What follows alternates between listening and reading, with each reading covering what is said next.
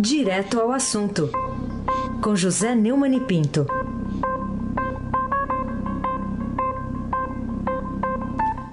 Neumani, muito bom dia. Bom dia, Carolina Ercolim, tintim por tintim. Ô, Carolina. Oi. Hoje eu vou inverter as coisas e vou lhe fazer uma pergunta. Estava ouvindo aí o Etevaldo Siqueira, é. e ele dizendo que havia uma, uma inteligência artificial para detectar o câncer. Uhum. Eu fiquei imaginando, já pensou quando a inteligência artificial adivinhar o caráter das pessoas, como vai melhorar a composição do Supremo Tribunal Federal Brasileiro, Carolina? Podia colocar na frente de todos os fóruns, né, de todos é, as é. câmaras dos, e, dos compliance. É, na frente do Congresso talvez ajudaria também. então, Congresso, é. Poder Executivo.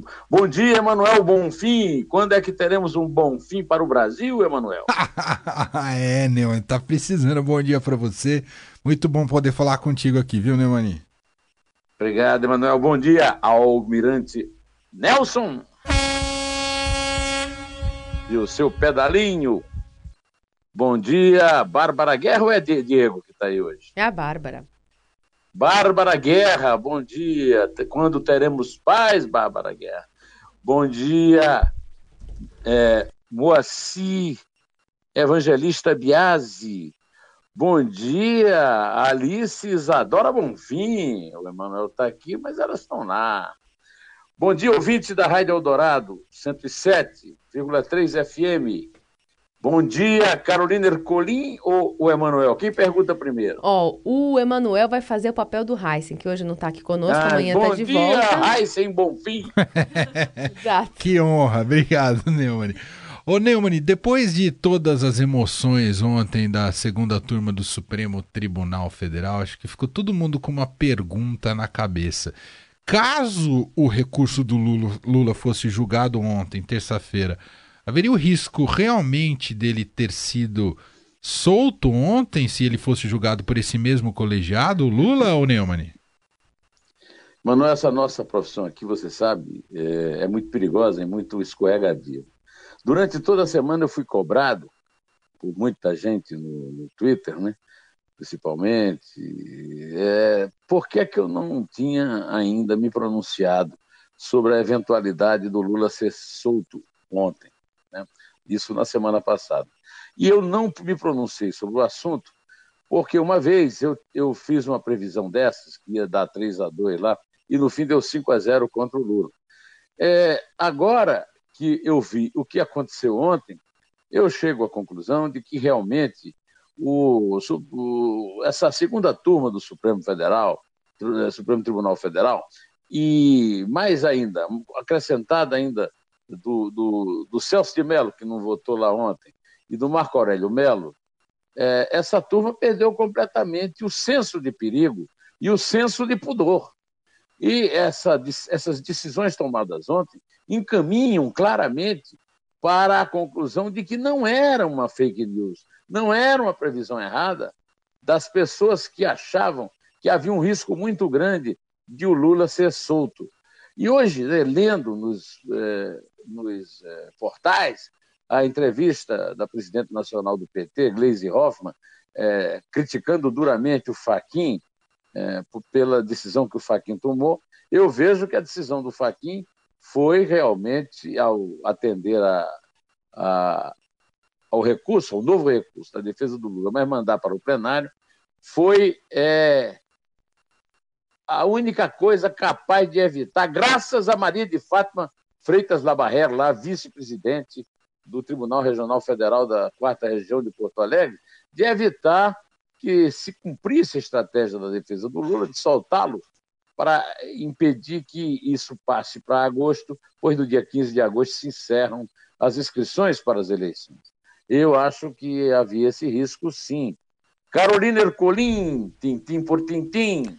Neumani, o que chamou mais a sua atenção nessa atitude tomada pelo Gilmar Mendes, o Lewandowski e o Toffoli ao soltarem o ministro José Dirceu e o operador do PP, o João Cláudio Genu, e nas explicações né, que deram ao público pela atitude?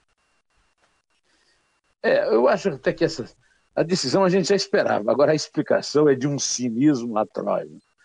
É, nós assistimos à discussão do Toffoli com, com o Faquin, quando o Faquin tentou pedir vista e não conseguiu. Os três puxaram o tapete da vista. Eu nunca vi acontecer isso no Supremo. Agora, o pior de tudo foi que o Toffoli tentou enrolar todo mundo e ele levou um, um, um punch de direita na cara quando o Faquinha lhe disse que os dois estavam se entendendo muito bem. E todo mundo no Brasil entende o Toffoli. Né? O Toffoli foi advogado de Zé Disseu, foi advogado do PT, foi advogado-geral da União no governo Lula e não teve a decência de se considerar impedido de votar.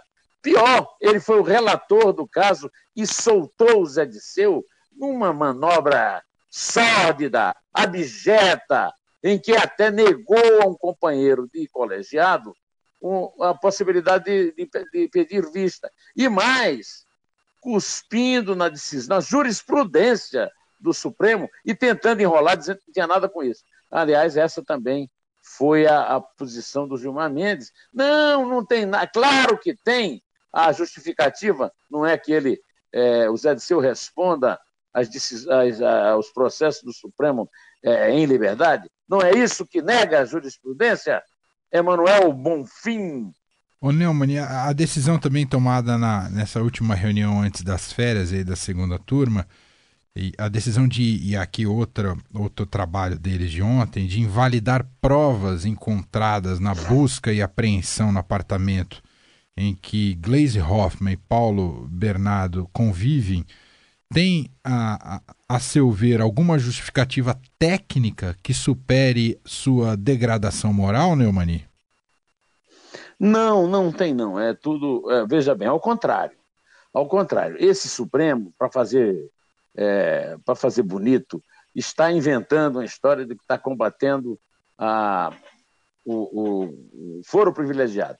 Aí está a prova mentirosa é, disso aí. Quer dizer, no mesmo momento em que o Supremo, como um todo, é, finge combater, e eu tenho combatido esse combate aqui, dizendo que não é verdade, e muita gente está caindo nessa esparrela, e aí eles chegam e estendem a, a, o foro privilegiado da Gleisi para o Paulo Bernardo só porque os dois dividem o tálamo conjugal. Carolina Ercolim, tintim por tintim, Neumani, por que que é, nessa mesma decisão, nessa mesma sessão da segunda turma, além das atitudes que a gente já ouviu aqui sobre a Operação Lava Jato, o trio que a gente já citou aqui também resolveu afrontar uma decisão do TJ, né, do Tribunal de Justiça aqui de São Paulo, mandando trancar o processo aberto contra o ex-presidente da Assembleia, Fernando Capês, envolvido num processo de roubo de merenda infantil durante o governo tucano de Geraldo Alckmin. Bom, é, recentemente é, eu recebi uma ligação do gabinete do Dias Toffoli, é, que estava querendo um contato com o Estadão para publicar um artigo dele. E, e, esse pedido foi feito por um juiz chamado Rodrigo Capês.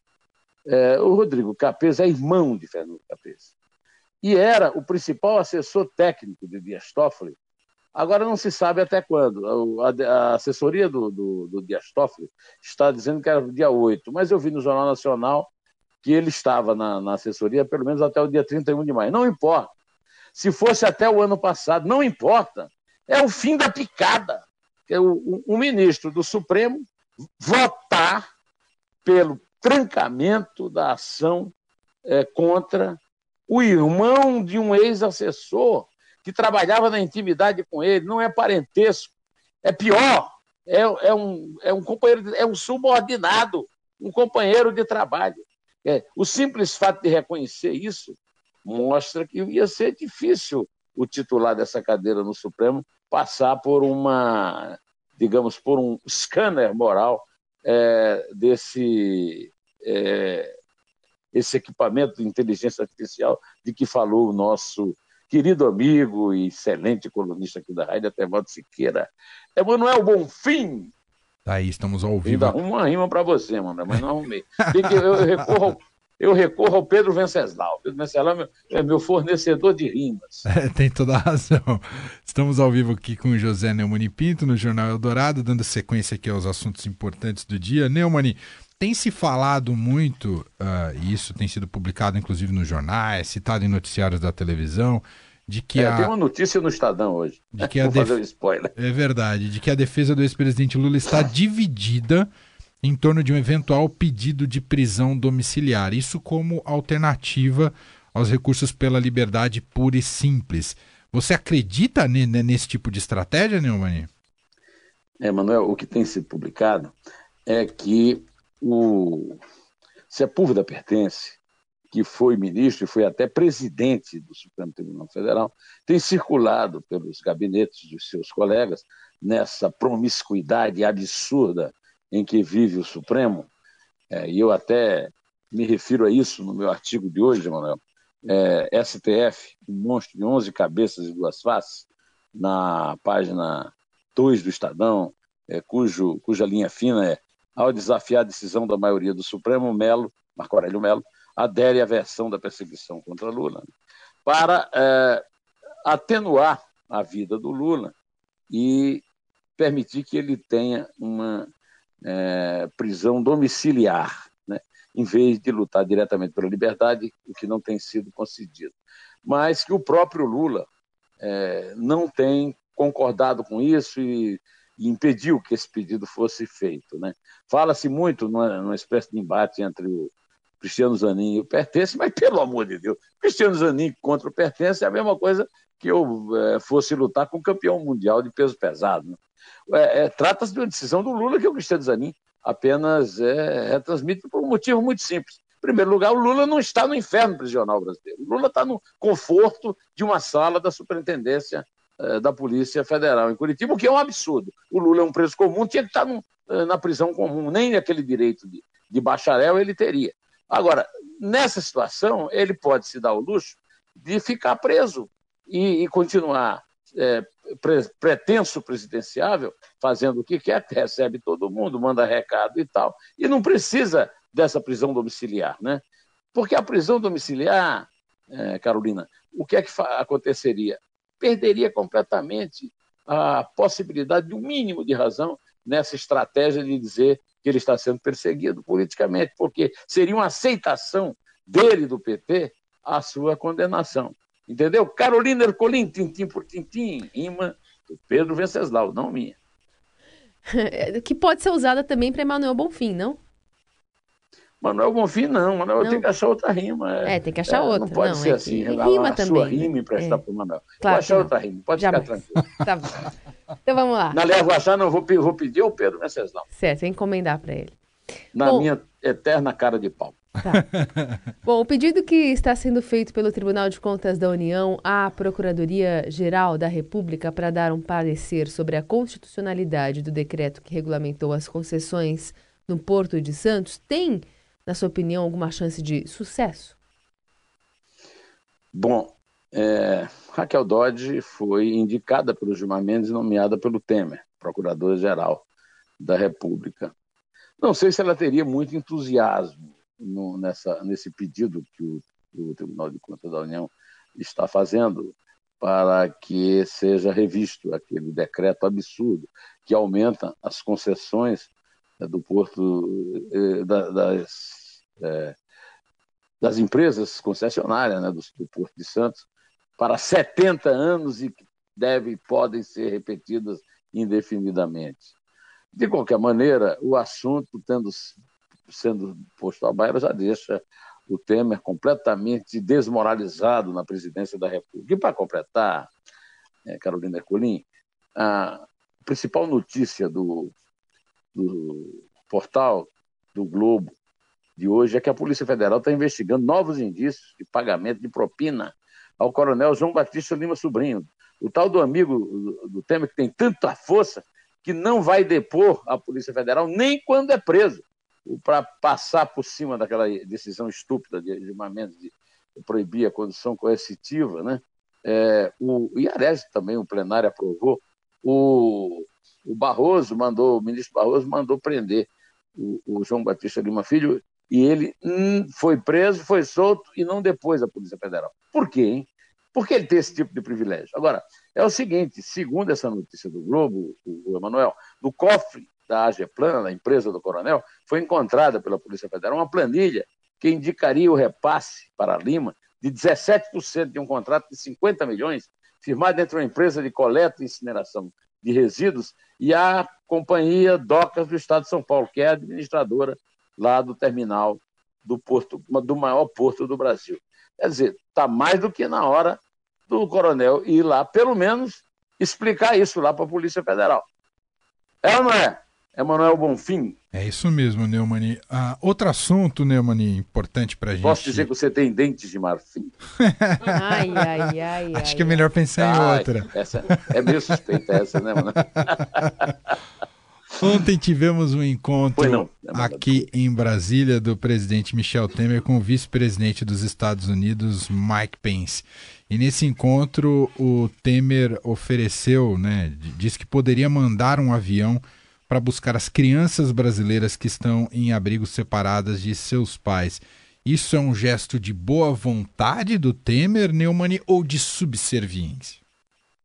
Se o Brasil fosse um país importante, Emanuel, se o Temer fosse uma pessoa, é, um presidente forte, um presidente respeitado, um presidente que falasse pelo Brasil, o mínimo que ele teria que dizer ao, vice-presidente uh, Mark Pence seria é que essa decisão do presidente Trump é uma das decisões mais estúpidas da história da humanidade. É desumano o que o, o, o, o Trump fez. O Trump não está nem ligando porque o Mark Pence vai dizer para ele, ou por, por, muito menos porque o Temer mandou dizer. É, essa ideia de mandar um avião buscar pode ser até um gesto de caridade em relação às famílias, mas na condição de presidente de um país do tamanho do Brasil, o mínimo que o Temer tinha que ter dito era registrado o nosso estupor, né? a, a, nossa revolta diante da decisão desse eh, presidente dos Estados Unidos. Minha cara Carolina Ercolim, tintim por tintim. O que você diz da declaração da Procuradora-Geral da República, Raquel Dodge, a favor da legalidade do fim da obrigatoriedade do pagamento da contribuição sindical, prevista na reforma trabalhista aprovada recentemente, hein? Uma das poucas posturas, atitudes do governo Temer que merece o nosso aplauso foi a reforma trabalhista. E, e o principal item da reforma trabalhista é aquele que acaba com a, a ditadura dos sindicatos, que arranca do bolso do contribuinte brasileiro um dia de trabalho, do trabalhador brasileiro, mesmo que ele não seja sindicalizado, para sustentar essas máquinas sindicais, que nem prestar contas elas prestam, na verdade, porque elas é, submetem suas contas a assembleias controladas pelas direções. Então, é, a Raquel Dodge tem todo o meu apoio, o apoio de todo o trabalhador brasileiro que não pertence a essa elite sindical que explora, que expolia o trabalhador brasileiro. Tem o meu aplauso à dona Raquel Dodge. E eu tinha resolvido né, que nessa semana, entre o São João e o São Pedro, eu ia tocar música regional nordestina, a invenção do meu amigo Luiz Gonzaga. E para hoje, diante desse, da falta completa de representatividade do governo brasileiro, da falta de pudor do Supremo Tribunal Federal, da zorra que é o Congresso Nacional, eu escolhi, para mim não, do grande maranhense João do Vale, um dos gênios da música brasileira, e que até agora tinha passado em branco aqui nas minhas escolhas musicais do fim do comentário. Almirante Nelson, Emanuel e Carolina, vamos ouvir Pra Mim Não, de com João do Vale. Dizem que acabou a escravidão, mas pra mim não, mas pra mim não, mas pra mim não, mas pra mim não. Mas pra mim não, mas pra mim não, mas pra mim não, mas pra mim não. Eu conheço um dito assim, todos nós somos irmãos, que o sol nasceu pra todos, pra mim não, pra mim não, pra mim não, pra mim não. Mas pra mim não, mas pra mim não, mas pra mim não, mas pra mim não. Trabalho de sol a sol, o meu calo é só na mão. Só um cego é que não vê, que eu dou luca, meu irmão, mas pra mim não, pra mim não, pra mim não, pra mim não. Mas pra mim não, mas pra mim não, mas pra mim não, mas pra mim não. Pode começar a contar, Carolina. Ô, ô Neumani, antes de contar quanto vai ser o Brasil hoje, às três da tarde, Brasil e Sérvia, hein, Neumani? 0 a 0 Ah, o quê, Neumann? Que, que, que, é. nenhum, nenhum 6x0 aí não, Neumann? 0x0. Só porque o Paquetá não foi pra Copa, é isso, Neumann? É, só porque o Paquetá não foi pra Copa que melhorar bem aquele meio de campo. E é mesmo, tem toda a razão. Podemos... Mas ontem o Flamengo fez um gol, hein? O Flamengo fez um gol na Copa. Ah, é? Ah, o Guerreiro, é, tem toda a razão. O Guerreiro fez o gol do Pedro. Tem toda a razão. Então vamos lá, contando, é três. É dois. É um. Em pé. O meu calo é só na mão. Só um cego é que não vê. Eu dou Luca, meu irmão, mas pra mim não, pra mim